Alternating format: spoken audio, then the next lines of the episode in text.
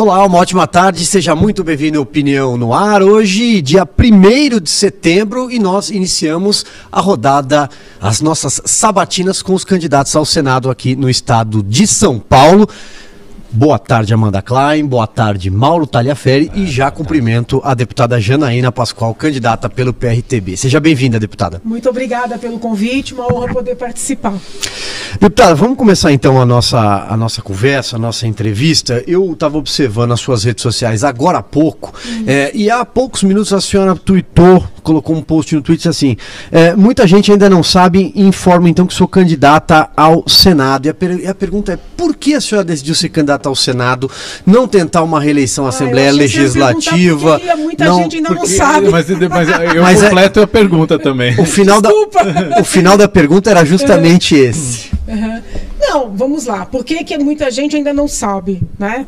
É, muita gente ainda não sabe porque eu não tenho tempo de TV, né, porque eu estou num partido que não tem, né, não conseguiu romper a cláusula, está batalhando para romper a cláusula. E eu fui para esse partido porque os demais não me deram legenda para concorrer ao Senado. E eu decidi colocar o meu nome à disposição. A frase que eu tenho utilizado é de Deus e do povo, para Deus decidir por meio do povo, entendeu? Então eu busquei uma maneira de viabilizar essa candidatura, não só do ponto de vista dos recursos, porque eu estou fazendo com os meus próprios recursos, mas do ponto de vista jurídico, porque no sistema nacional nós ainda precisamos de uma vinculação a um partido, muito embora o Brasil seja signatário do Pacto de São José da Costa Rica, né, que nos garante o direito às candidaturas avulsas, entendeu? Então, as pessoas não sabem que eu sou candidata por causa disso. É muito comum as pessoas me escreverem, doutora, a senhora não é candidata esse ano? Eu fico procurando a senhora na televisão, o que, que aconteceu? Aí eu explico que eu tenho um, um site com a campanha, tenho os vídeos de campanha, que nas minhas redes eu estou né, postando o meu número, né? Então, assim, eu tô, eu tô tendo que contar para as pessoas que eu sou candidata, porque eu, esse ano a campanha na televisão está sendo muito forte, né? Tá, tá tendo muito impacto, vamos dizer assim.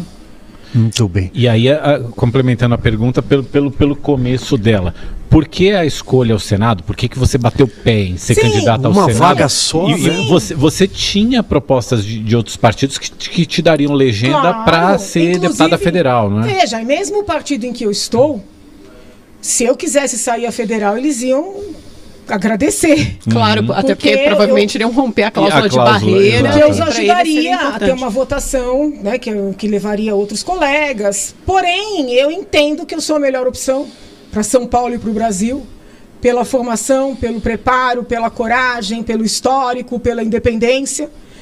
E aí, um patriota de verdade, né, ele não deve olhar o que é melhor para ele, ele deve olhar o que é melhor para a pátria. E eu entendo que é melhor para a pátria ter alguém como eu no Senado. Entendeu? Então eu decidi me colocar à disposição. Se o povo escolher outra pessoa, é da democracia. Mas não foi uma escolha egoística minha, entendeu? Uma escolha de conforto, uma escolha de segurança. Entende? É, sim, senador, é, senador, olha, já te, já te coloquei lá no Senado, olha o ato falho. Deputada, é uma eleição muito mais difícil. Se a gente olhar de uma forma pragmática, por mais que a senhora se sinta preparada e que uhum. seu nome seria importante, seria uma contribuição importante no Senado Federal, é difícil chegar lá, porque uhum. você tem competidores que têm padrinhos políticos muito fortes. Uhum. Tem o uhum. Marcos Pontes, o astronauta, que tem o Jair Bolsonaro, e tem o Márcio França na esquerda com o ex-presidente Lula. Ou seja, os dois principais é, adversários nessa eleição eleição são também cabos eleitorais desses nomes. Isso praticamente não inviabiliza a sua candidatura. Quer dizer, de um lado você poderia ter uma eleição assegurada, porque uhum. a sua uhum. votação foi histórica para deputado uhum. estadual, poderia ter uma eleição assegurada deputado, para deputado federal, e a senhora está trocando isso por um risco muito grande de ficar sem mandato pelos próximos dois ou quatro anos. Não, sim, isso é verdade. Né? Eu não acho que inviabilize, eu creio que dificulte. Mas antes até de, de, entrar na política, antes de ser uma política, porque hoje eu sou uma política, eu sou uma jurista, sou uma estudiosa de teoria do Estado, sou uma professora de direito. E eu não acredito que nós tenhamos que nos submeter ao sistema como ele sempre foi. Por, por força das pessoas se submeterem ao que sempre foi, é que a gente está nesse estado deplorável, desculpa. Uhum. né? Onde as pessoas vão votar tristes porque Hoje eu só penso em votar em mim feliz, entendeu? e nos candidatos a deputado estadual e federal, que obviamente eu conheço várias boas pessoas. Entendeu? Uhum. Então, assim, eu não quero entrar nesse sistema, sabe? Esse jogo nojento, que é o jogo da política, onde as pessoas, para terem legenda, elas têm que negociar. E te pediram para desistir, né? A senhora já deixou isso claro Sim. em vários tweets Sim, seus. São... O presidente da República, o presidente Bolsonaro pediu. Ele pediu indiretamente. O presidente não verbalizou. Mas outras pessoas muito ligadas a ele pediram diretamente, entendeu? Mas ele não verbalizou. Deixa eu, é, continuando nessa pergunta da Amanda, em algum momento eu me recordo que a senhora falou, olha, se eu continuar a ser ameaçada, a senhora chegou a usar essa expressão até nas redes sociais. É, dentro daquilo, que, assim, dentro daquilo que é possível, é, eu queria que a senhora explicasse eu, isso. Eu disse o seguinte, que, veja bem, de repente você anuncia que vai fazer alguma coisa da sua vida. E eu tomo a liberdade de te escrever um e-mail, te telefonar, falar, amigo, pensa bem, você tem uma história, você poderia conseguir tal coisa. A pessoa te liga e te dá um conselho. Você ouve, você comenta, você agradece. Só que assim, começou a ficar demais, entendeu? Eram muitas pessoas conectadas, conselhos. muitos conselhos, muitos avisos, né? Frases do gênero. Olha, nós não queremos te perder. Nós precisamos de você. Nós não queremos te perder. Então, assim, tudo bem, não querem me perder no Congresso Nacional. Querem a minha voz, por isso preferem que eu concorra à Câmara. Só que, assim, essa mesma frase sendo dita tantas vezes é um pouco estranho, sabe? Então, o que, que eu escrevi? Eu falei, gente, é o seguinte: eu tenho 48 anos de idade, tenho uma carreira já construída, já enfrentei muita coisa na vida. É, eu decidi, não é uma coisa, eu não estou jogando para a torcida para ver o que acontece para depois voltar atrás. É uma decisão que eu tomei. Então parem de me pressionar, porque eu estou começando a achar que o tom tá estranho, entendeu? Então ninguém me ameaçou. Mas eu achei que a insistência e essa frase que nós não queremos perder você, eu achei essa frase estranha e eu decidi fazer aquela postagem. Você, você falou que, que, você não quer entrar nesse jogo, nessa negociação. Chegaram a te oferecer alguma coisa em troca de, de você desistir? Com relação à desistência, só assim. Você vai ser a candidata do presidente, nós vamos pôr a mão no seu ombro e você vai ser a candidata do presidente, a deputada do presidente. Foi isso que me disseram, tá? É, agora, com relação ao Senado, exigiam muito a suplência entendeu? A suplência, aí eu ofereci um dinheiro para a campanha. É... Falei, poxa, mas eu sou candidata para cumprir os oito anos. Se Deus não me levar por causas naturais, eu quero cumprir os oito anos. Por que, que essas pessoas querem colocar dinheiro numa campanha que sou eu que vou exercer o cargo? Então isso aí também me, me, me, preocupou, você entendeu? Eu posso estar exagerando, pode ser fantasma. Agora, deputada, uh, estamos aqui falando da candidatura ao Senado, evidentemente. Em vários momentos aqui foi falada na possibilidade de ser candidata à Câmara, né? Ser, Sim, ser é deputada, é deputada é. federal. Até porque, com base na votação que a senhora teve para a Assembleia Legislativa, poderia facilmente ser eleita e arrastar alguns, é, alguns outros candidatos da coligação, ou independentemente da coligação do partido que a senhora se filiasse. A Assembleia Legislativa, fora de cogitação durante todo o tempo, ou a senhora em algum momento falou, será que eu vou tentar a reeleição ou não? Ai, e aí gente. já emendo dizendo assim, essa experiência como deputado estadual não valeu a pena? Ai, que pergunta que dói meu coração. eu amo a Assembleia. Então, assim, só de pensar que dia 16 de março, ou se, se eu for eleita antes, eu não estarei lá, dói o coração. Entendeu? Dói, dói. Por isso que eu já falei que quem for eleita, eu vou montar um cursinho é, para explicar como é que funciona a Assembleia, entendeu? Eu amo a Assembleia, eu cuido como se fosse um bebê. Só que a gente tem que desapegar e os líderes precisam formar sucessores, entendeu? Então, assim, o meu desejo, a, a minha vontade era seguir na Assembleia. E para mim, muito mais prático, né? É, por conhecer todo mundo, por conhecer o sistema todo, conhecer o regimento, por ser muito perto da minha casa, da minha família, né? É, mas para o povo é melhor que eu dê esse passo, que eu dê essa opção para o povo, entendeu? Então eu dói o coração. Né? A passagem pela Assembleia é um momento muito bom na minha vida com as dificuldades, não são, não são só flores, é muito trabalho. O deputado que quer trabalhar não tem como dormir. Entendeu? É muito trabalho. Estava vindo para cá, já ligou o pessoal da Unesp, que teve um incêndio, que já estão preocupados. Então já, já vou voltar para a gente ver o que, como é que pode. Você entendeu? Você não tem sossego. Uhum. Para quem quer trabalhar e tem compromisso, eu estava na Assembleia, vim para cá, vou voltar. Então, já no Senado, deputado, tem muita gente que diz que tem sossego demais. Ah, né? vou causar lá. vou tirar a paz de todo mundo, porque é o seguinte. Quando eu cheguei na Assembleia, os meus colegas me receberam assim. Por que, que a senhora veio para cá? A senhora tinha tanta possibilidade. Isso aqui é o cemitério dos prefeitos. Foi isso que eu ouvi. Nada acontece aqui. Olha, eu não sei para os outros, mas eu não paro um minuto. Entendeu? Eu faço a coisa andar, eu ligo para os colegas, eu cobro as votações. Hoje mesmo subi na tribuna, tem uma lei que precisa ser votada que é uma lei que vai regulamentar um artigo da Constituição Federal que vai permitir que os municípios recebam recursos do Fundeb. Tem um prazo constitucional que já passou, 26 de agosto. Eu estou tentando fazer pautar, por causa da porcaria, desculpem, do horário eleitoral. Ninguém quer fazer essa votação. Só que é o seguinte: quando os municípios deixarem de receber o recurso, vai sair na capa dos jornais. A Assembleia Legislativa recebeu um projeto e não votou no prazo. Eu não vou carregar essa bomba. Então já subi na tribuna, entendeu? E falei o seguinte: não importa se é período eleitoral, a Assembleia está aqui, está funcionando, entendeu? Tem plenário, tem que pautar. Você entende? E eu não faço isso para expor meus colegas, eu faço isso porque eu sou uma cidadã, antes de tudo. Não quero que as coisas aconteçam da maneira errada. Se eu conseguir movimentar a Assembleia, que o pessoal chamava de cemitério dos prefeitos, é por isso que eles não querem que eu vá para o Senado. Todos eles, esquerda e direita, estão unidos. É por isso. Deputada, é, eu estou com uma pesquisa que saiu agora, ontem, foi publicada, do IPEC para o Senado em São Paulo. Foi feita do dia 27 a 29 de agosto. Mostra o Márcio França, candidato do PSB, candidato do Lula, né, com 25%. Marcos Pontes, do PL, candidato de Bolsonaro, com 12%. A senhora aparece em terceiro com 6%.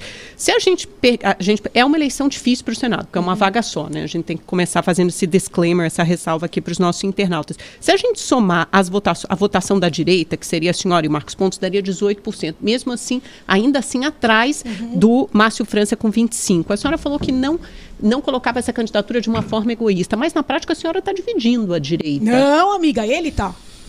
Ele quem? O Bolsonaro, porque o Marcos, Marcos Pontes só obedece o Bolsonaro. Sim, Quem está é... dividindo a di... Vamos lá, vamos ser justos, hum. com todo respeito. Não, não, claro. Eu a anunciei a minha pré-candidatura há mais de ano. Eu decidi que concorreria ao Senado tem mais de ano falei em entrevistas, posso até tentar resgatar. Ele sabia. É porque o Bolsonaro quer alguém totalmente alinhado a ele. Aí, não é o seu caso. Ele lança o Marcos Pontes, que não queria ser candidato ao Senado. Já falou isso para todo mundo. E toma isso como uma missão, uma ordem. Gente, senador não é empregado de presidente da República. Começa por aí. Já começa errado. Porém, vou além.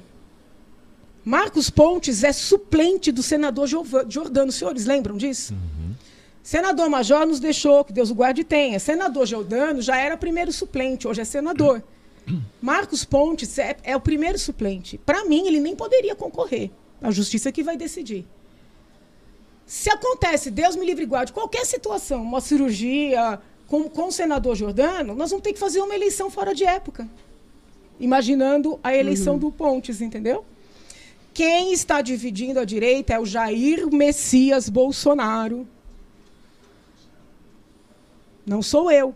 Eu já tinha me anunciado. E Não, eu sou melhor para o cargo do que os demais. É verdade que a senhora tinha anunciado a candidatura há muito tempo antes. Sabe? Toda, toda a mídia noticiou isso. Mas quando a senhora diz é, é isso, é, olha, quem está dividindo a direita é o presidente Jair Bolsonaro. A senhora não está perdendo de alguma forma o eleitorado dele ou a chance de avançar nesse eleitorado dele aqui no estado de São Paulo? Estamos falando do maior colégio eleitoral do Brasil, né? São Paulo responde aí por é, 33 milhões é, de votos, mais ou menos. Então, ou seja, e São Paulo vai ter que escolher um nome só. Amigo, quando né? eu pedi o impeachment da presidente Dilma, a gente até teve uma situação aqui por causa disso, ele vai lembrar. Foi. Eu perdi amigos, parentes viraram a cara para mim. Meu Natal foi um inferno. Eu perdi a titularidade na USP. Você acha que eu vou mentir para o meu povo por causa de voto? Jamais. Vou falar a verdade. Mas não tinha nenhum outro bom candidato? Não era possível compor ali, compor a direita? Porque a senhora, a senhora Eles foi me pediram eleita. para desistir pela, primeiro pelo Datena, que é uma pessoa que eu respeito, mas entendo que tem uma expertise para uma outra área.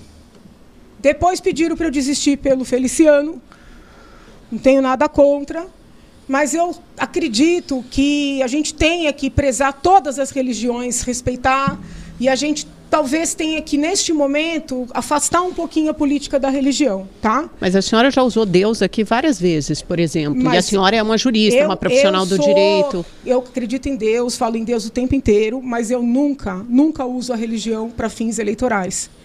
E as misturas que estão acontecendo no país são indevidas. Como assim? A senhora é, uma vou te crítica um ao exemplo. Bolsonaro, É, à é, primeira-dama? Pastores e, e padres já me propuseram ir subir no, no púlpito para receber. Eu disse o seguinte: deixa passar a eleição que eu vou. Mas a senhora acha Entendeu? indevida, por Então, exemplo, a acho- participação da Michelle Bolsonaro em cultos, Não, falando não, sobre política, pedindo votos? para participar dos cultos, como tem o presidente, como eu tenho de à missa ou em qualquer outra, outro templo religioso. Mas eu acho que a mistura está demais. Então eu, eu prefiro um senador que consiga conviver bem com todas as religiões. É, eles pediram para eu desistir pelo Feliciano, depois eles pediram para eu desistir pela Carla Zambelli, né, que, eu, que é uma pessoa que eu sempre respeitei. Inclusive, votei na Carla Zambelli. Mas falo como eleitora dela. Né? Como eleitora dela, eu tive uma decepção muito grande. Porque um representante nosso, por mais que seja a base de um presidente da República, não pode ser um serviçal.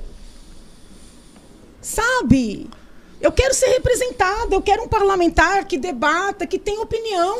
O senhor acha que São Paulo hoje é bem representada no Senado? Com todo Ah, respeito, não. Por quê? Você ouve algum senador nosso falar alguma coisa? Eu nunca ouvi o senador Jordano fazer um pronunciamento. A senadora Mara é atuante numa única pauta, que é importantíssima, mas é única.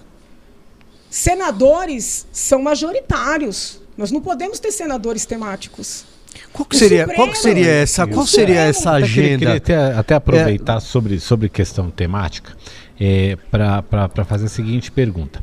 É, numa, numa entrevista agora recente, é, você diz que pretende defender alguns pilares. Eu até estou lendo aqui para Ah. ser bem fiel. Eu é, você fala, pretendo defender alguns pilares, destacando a proteção da vida a partir da concepção, a liberdade de expressão e manifestação com responsabilidade, a liberdade religiosa, a transparência com os recursos públicos, a redução do número de parlamentares, a candidatura avulsa, a soberania nacional. Ahn, não são pontos que estão um pouco fora do dia a dia das pessoas que estão aí enfrentando fome, desemprego. Ué, eh, não não estou tirando a Sim, importância porque, por desses exemplo, pontos. a minha atuação aqui na Assembleia é uma atuação bem próxima da sociedade, entendeu? Então, assim, até, é até interessante, porque o que eu mais ouço, nossa, doutora, a senhora é uma deputada de direita, mas que cuida tanto do social, né? Eu, essa semana, visitei, eu visito hospitais, eu vou fiscalizar, eu vou conversar com as equipes. É, qualquer reclamação num tratamento, numa quebrou um aparelho, eu vou atrás até consertar. Então, assim, eu tenho um trabalho social próximo da população enorme. Entendeu? O pessoal percebe que tem uma obra que está parada, eu já oficio, pode resgatar no diário oficial. Então, assim, visito escolas. Então, eu tenho um trabalho social forte que vai acompanhar a minha atuação no Senado, até porque o Senado, o senador, estou falando agora do que é oficial, transparente, que eu só trabalho com coisa transparente. Tenho recursos muito além do que tem o deputado estadual. Então, eu vou poder ajudar muito nessa parte. Mas o que, que eu escolhi aí? Alguns pilares, do ponto de vista constitucional, que são papel do Senado. Que isso é uma falha que os candidatos cometem. Por exemplo, às vezes um deputado estadual faz uma promessa de mudar a lei penal. Não é competência dele, entendeu? Então eu tomo cuidado sempre de analisar as competências constitucionais. E aí colocar os princípios básicos. O que não significa que não trabalharei. Veja, eu me meto na Câmara Municipal, nas CPIs de lá. Até na CPI do Consórcio Nordeste, eu fui me meter lá no Rio Grande do Norte. Entendeu? Então eu sou assim, de participar da minha vida. Isso não tem a ver com cargo, né? Sempre fui, uhum, entendeu? Uhum. Mas eu precisava eleger alguns pilares e eu ando muito preocupada com o agigantar do Supremo, com as restrições à liberdade de expressão, de manifestação, entende? Então, assim, são compromissos que eu assumi, não agora, são compromissos que eu tenho na carreira, com livros publicados há muitos anos, sabe? Então, eu preciso estar lá para uhum. poder defender esses valores. E aí eu ouço as, as entrevistas dos meus colegas, né, dos candidatos, eles não tocam nesses temas. Isso me apavora como cidadã, entende? É, deputada, é, a senhora se elegeu muito com uma pauta também anticorrupção, na esteira do impeachment, das, das, das, passeatas, das manifestações Brasil afora, mas eu notei que a corrupção, por exemplo, não faz parte mais. Não, está aí, transparência com os recursos públicos. Tá bom, mas a, a palavra corrupção Sim. falta, né? E talvez. É, talvez porque, sabe o que, que mas eu tentei? o que, que, que aconteceu? Só um minutinho, pois até para uma avaliação sua do governo Bolsonaro, a gente tá. viu surgir no, no, noticiário, por exemplo, é, informações sobre transações com imóveis, Sim. muitas muitas vezes com dinheiro em espécie, quase metade dos imóveis comprados nas, comprados nas últimas três décadas pela família Bolsonaro. Não é ilegal, mas a senhora é uma profissional de direito, tá. a senhora sabe, sabe, é inusual, indica Sim. uma prática, muitas vezes, de lavagem de dinheiro. Tem a história da rachadinha, do Fabrício Queiroz. Isso não preocupa a senhora? Porque foi, foi, é, essa foi a pauta que, uma das grandes pautas que elegeram o presidente Bolsonaro em 2018. Essa é a da antipolítica, antipetismo e Sim. antipolítica. Hoje a gente vê um presidente de mãos dadas com o Centrão, Sim. que é candidato do Centrão, e vê um presidente que não tem, tem ainda a corrupção como uma das suas principais pautas, porque a gente viu a Lava Jato completamente desmontada. Mas por que, que você acha que o Bolsonaro não quer que eu suba, amiga? A, a, senhora, a senhora responda. É, Vamos lá. Uma avaliação é, do governo eu hoje. Eu acredito que o que mais incomoda o presidente é eu seguir nessa pauta, entendeu? É, todo o meu trabalho é um trabalho com, com, com transparência. Né? Eu apresentei projetos para extinguir setores inteiros na Assembleia, para diminuir pagamentos e recebimentos acima do teto constitucional. Mas a senhora acha que a corrupção perdeu ênfase nesse governo?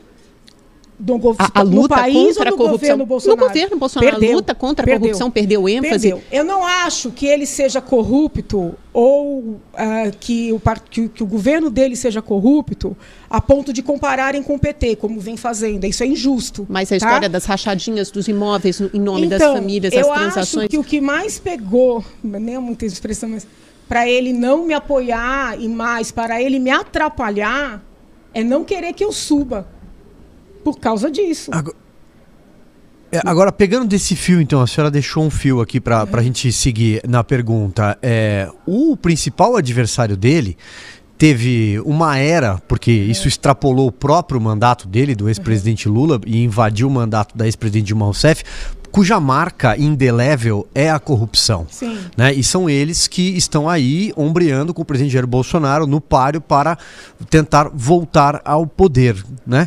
Como é que a senhora vê, então, essa, essa opção de retrocesso diante de tudo aquilo que a senhora lutou? Né? A senhora encampou o impeachment, voltar, o impeachment é da duro, a volta, né? a volta do PT a esse lugar. É muito frustrante, é muito frustrante, não tenho dúvida disso. E óbvio que eu não tenho uma linha de esquerda, não, não, não corroboro esse retorno. Critiquei muito a decisão do Supremo de anular os quatro processos criminais. Então, quanto a isso, eu acho que está é, tá sedimentado. Mas eu não posso deixar de ver coisas que poderiam ter sido diferentes ou que podem ser diferentes. Então, a questão dos imóveis, por exemplo.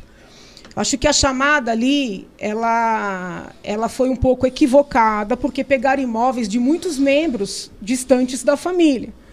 E eu, pelo que li, não vi imóveis, tirando do senador Flávio.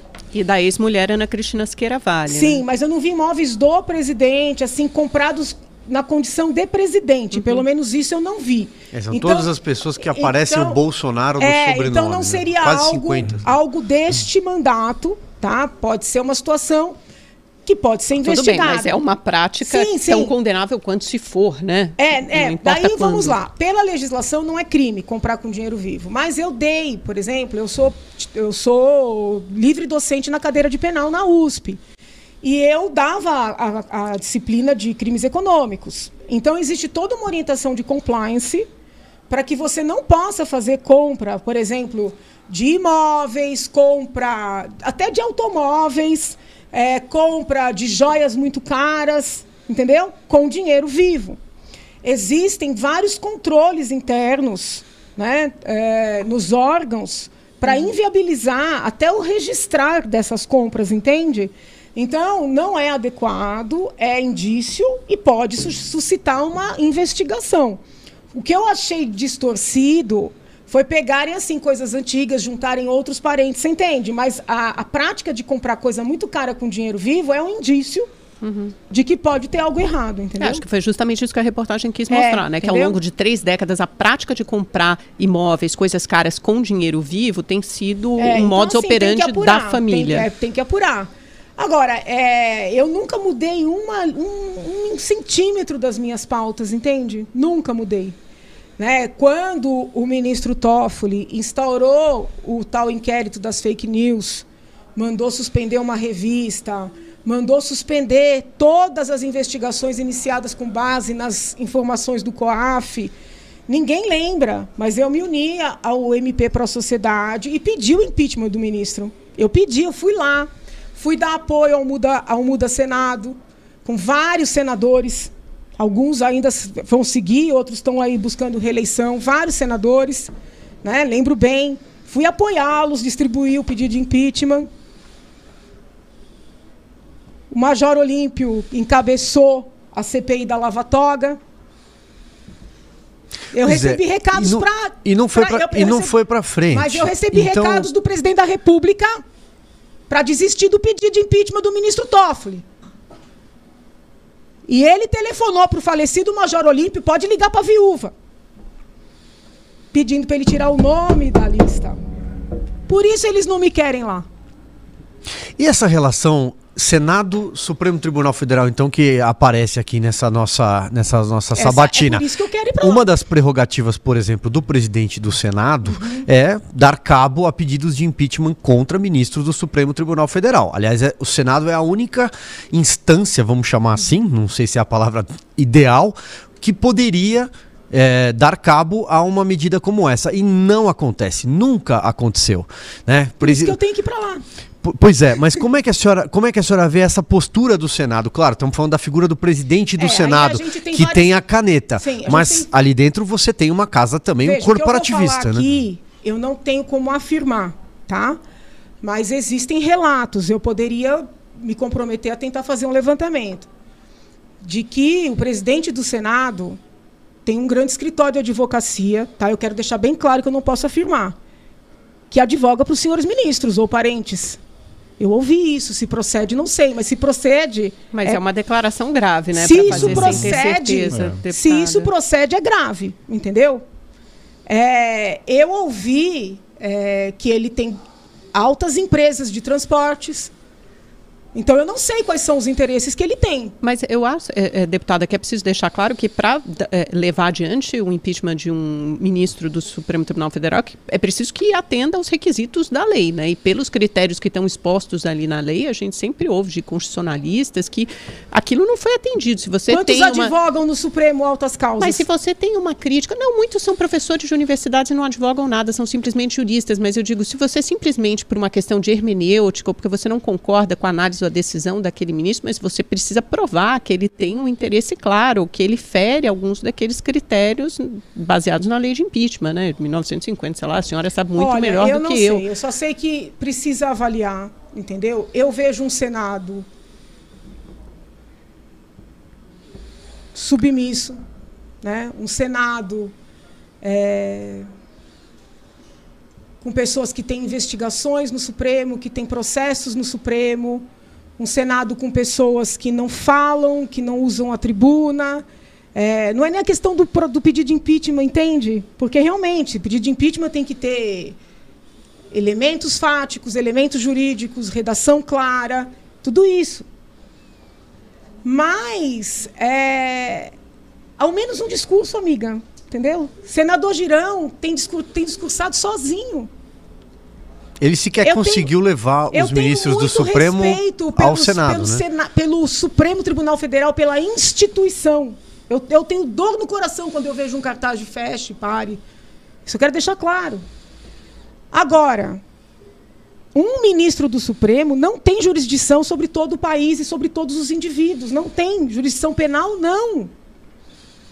Não pode um ministro mandar fazer busca e apreensão na casa de cidadãos que não tem foro Sim. privilegiado, prerrogativa de foro. Não pode. Você não pode que... ter um inquérito sigiloso tramitando no Supremo, onde os advogados, vejam, não importa se de direita ou de esquerda, os advogados não conseguem acessar a íntegra dos autos. Isso é muito grave. O Senado já deveria ter se manifestado. Você acha que é um desequilíbrio de poderes hoje no Brasil? O judiciário é uma espécie de poder moderador ou quer não, ser, como alguns ministros já disseram? Que seja o judiciário. O Supremo Tribunal Federal. Porque aqui em São Paulo, por exemplo, se os deputados começarem a não debater dentro da Assembleia e irem lá no TJ, para o TJ resolver suas pendências, o TJ vai dizer isso é assunto da Assembleia, que é o certo. Se qualquer portaria, qualquer resolução que o governador baixar, os deputados deixarem de fazer PDL, que é o instrumento constitucional, para tentarem derrubar e começarem a pular instâncias, etapas e irem para o TJ, TJ vai mandar voltar. Por que, que o Supremo Tribunal Federal não faz isso com o senador Randolph? Yeah. O senador Randolph, ele deveria ter um grande escritório de advocacia e não ser senador. Porque ele só trabalha no Supremo. É dia sim, dia também, ele entrando com uma medida no Supremo. Cadê os instrumentos da Casa Senado, Casa Constitucional Senado Federal? Mas Quem o que, que o que, que, espan um o que espanta mais? Ele, ele, ele, ele apresentar essa enxurrada de ações do Supremo Tribunal Federal ou o Supremo atendê-lo? Não, mas com... isso que eu lhe disse, o TJ jamais permitiria. Então não é justo a gente criticar o judiciário. E sim o STF. Ou pelo menos alguns ministros, porque em regra estas decisões são monocráticas. Muito embora algumas tenham sido aí referendadas pelo pleno numa atitude que eu vejo muito mais corporativista como do que institucional. Mudar um pouquinho do tema, falar um pouquinho de, de, de economia. É, você tem se colocado muito como uma defensora da responsabilidade fiscal, do teto de gastos. Né? Recentemente, para conseguir é, aumentar o auxílio Brasil de 400 para 600 reais, tanto a Câmara como o Senado precisaram aprovar uma PEC que rompeu o teto de gastos, criou ali um estado de emergência que na prática rompeu o teto de gastos. Para que o, o, agora foi, foi enviado para o Congresso a, a, a, o orçamento para o ano que vem prevendo um auxílio eh, Brasil de 405 reais e de novo, se for para aumentar, para colocar para 600 reais no ano que vem, alguma medida nesse sentido vai ter que ser tomada também. Como é que uma eventual senadora Janaína Pascoal votaria numa matéria dessa? Bom, esta que foi, que foi nas vésperas da eleição, no momento que criaram uma emergência, né, onde, com todo respeito, e eu respeito a dificuldade da população, hein? Mas, do ponto de vista jurídico, essa emergência não havia. Uhum.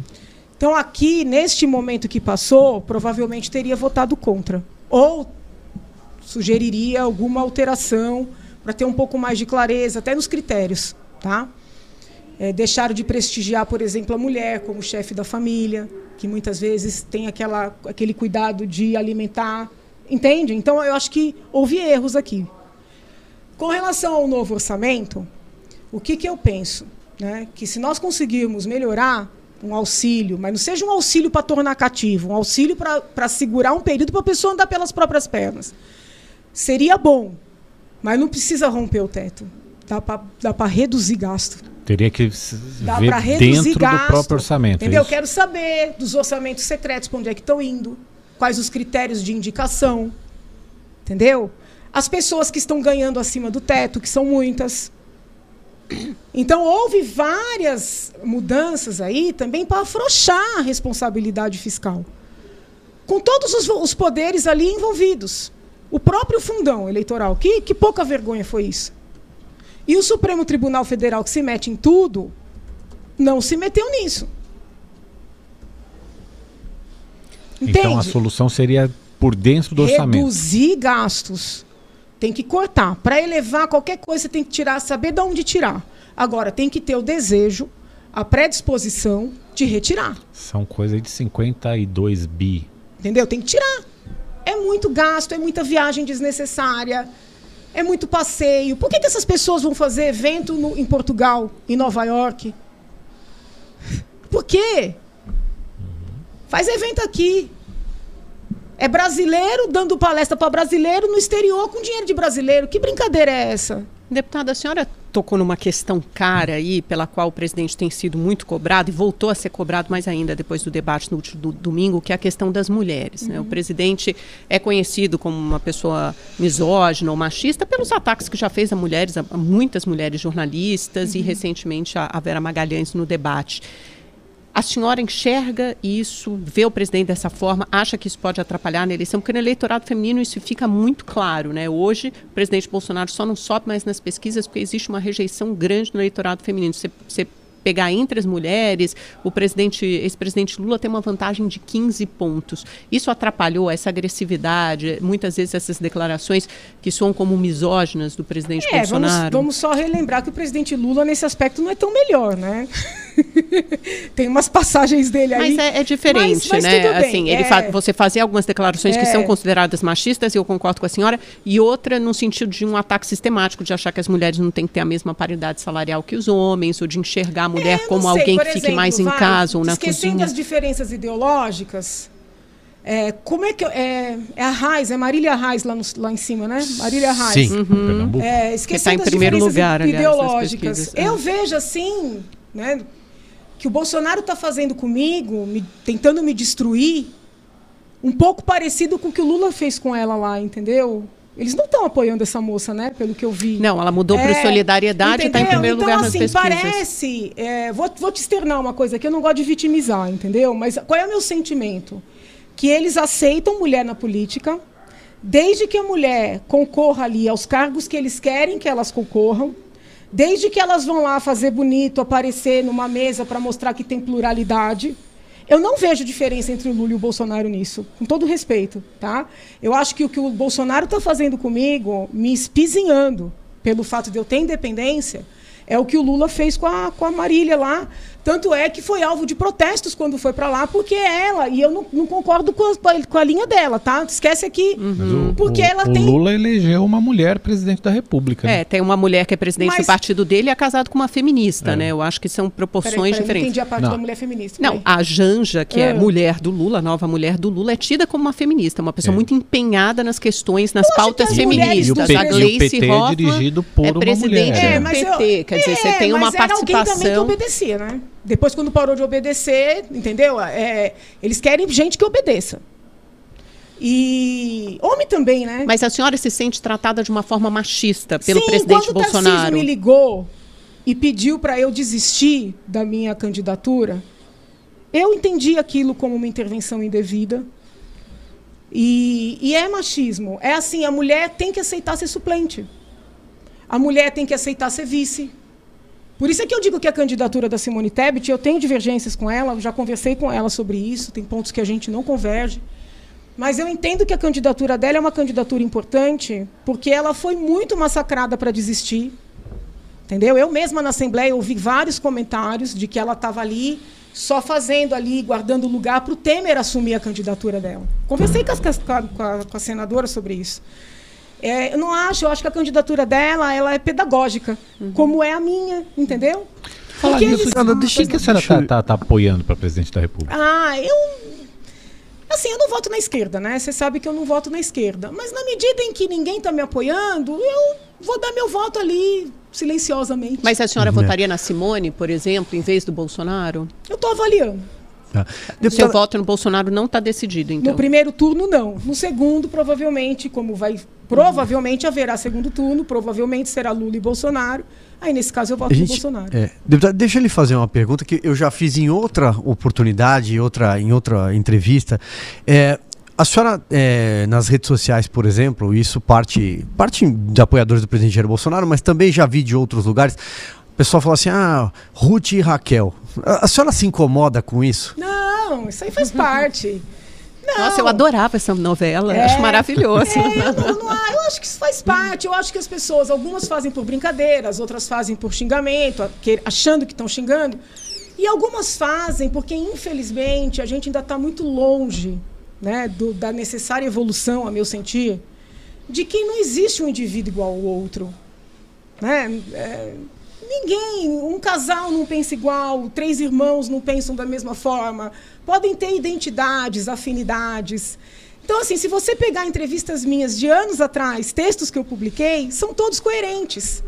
Agora, desculpa, se querem que eu fique aplaudindo tudo que o Bolsonaro faz e faça, sendo logo eu que critiquei isso no PT a vida inteira, estão pedindo existe, algo que eu não posso dar. Existe essa, essa exigência de uma lealdade é assim a toda prova? É que assustador, não... é emburrecedor, é triste seu ponto de vista humanístico. Agora, deputada, acho que a gente não pode terminar essa entrevista sem falar numa questão que é importante, que é o seguinte: a senhora falou do agigantamento do STF, mas ainda nessa seara das críticas, o presidente Bolsonaro fez muitos ataques à democracia, tanto nessas faixas que pedem o fechamento do Supremo e do Congresso, e que não são só de ver com dor no coração, são de ver com desespero e são inconstitucionais, uhum. né? Porque a Constituição não prevê. Pelo, pelo contrário, ela tem vacinas para prevenir os ataques ao Estado Democrático de Direito. Os ataques às urnas eletrônicas, ao sistema eleitoral. Tem o um novo 7 de setembro que se avizinha, o presidente já se empoderou, cooptou essa data, sequestrou, em vez de ser uma data de celebração de todos os brasileiros, virou uma data para palanque eleitoral. Como é que a senhora, a senhora se, se, preocupa, por exemplo, num eventual segundo mandato de Jair Bolsonaro com o Estado da democracia, com os ataques à democracia? Como ele tem essa dinâmica de fazer esses discursos, tocar fogo na torcida dele, e depois ele recua? Que já não é a primeira vez, né? Mas recua porque é. o Supremo justamente fez essa espécie de barreira, essa barricada, abraço, né? Não sei. Eu de verdade acho que não vai acontecer nada, nem agora, nem se ele vier a ser reeleito, tá? Eu acho que não vai acontecer nada. Eu acho que é um pouco de teatro. O pessoal ficou bravo comigo quando eu disse isso, mas eu acho que é retórica, é teatro, sabe? Porém, eu gosto de deixar sempre muito claro que eu sou contrária a ditaduras e totalitarismos de esquerda e de direita, né? Como leitora de origens do totalitarismo da Hannah Arendt uhum, e alguém que exato. indica para os seus alunos, eu não compactuo com autoritarismo. Então, assim, enquanto está aí na retórica, às vezes incomoda, acha até que não é inteligente, porque afasta muita gente afasta pessoas como eu, por exemplo, né? Esse tipo de retórica. Inflama outras, né, é, deputada, com uma assim, ideologia passado, que é muito equivocada. 7 de setembro foi bonito, graças a Deus não aconteceu nada, entendeu? Tava todo mundo de verde e amarelo, eu acho Mas legal. a retórica é muito é, violenta, apesar de não ter é. acontecido nada então, do ponto assim, de vista prático, a retórica é muito violenta. Nada, mas eu digo o seguinte, eu defendo a Constituição Federal. E o papel das instituições todas, inclusive das Forças Armadas, eu falei isso em sala de aula, muito antes de tudo isso aqui. É defender a Constituição Federal. Não é responder a um presidente, seja ele quem for. É.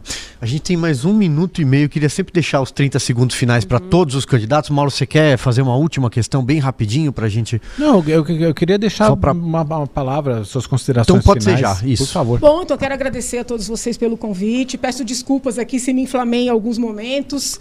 É, é um momento tenso para todos nós, né? e peço para todos que nos acompanham que fiquem tranquilos, que não briguem com seus familiares por causa de eleição, que não briguem com seus vizinhos, que não se afastem das pessoas, né? porque o nosso país merece a gente buscar construir união com as divergências, com as diferenças políticas, ideológicas, religiosas. Né? Tudo que eu não quero para o meu país é cisão no sentido de não ter retorno, entendeu? Então é isso, é um desejo de saúde e, e, fé, esperança e união. Nós precisamos disso. Deputado, obrigado pela atender o nosso convite, pela presença aqui. Amanhã a gente está de volta às 17h15 em ponto com o candidato ao Senado, Aldo Rebelo. Até mais. Tchau. Tchau.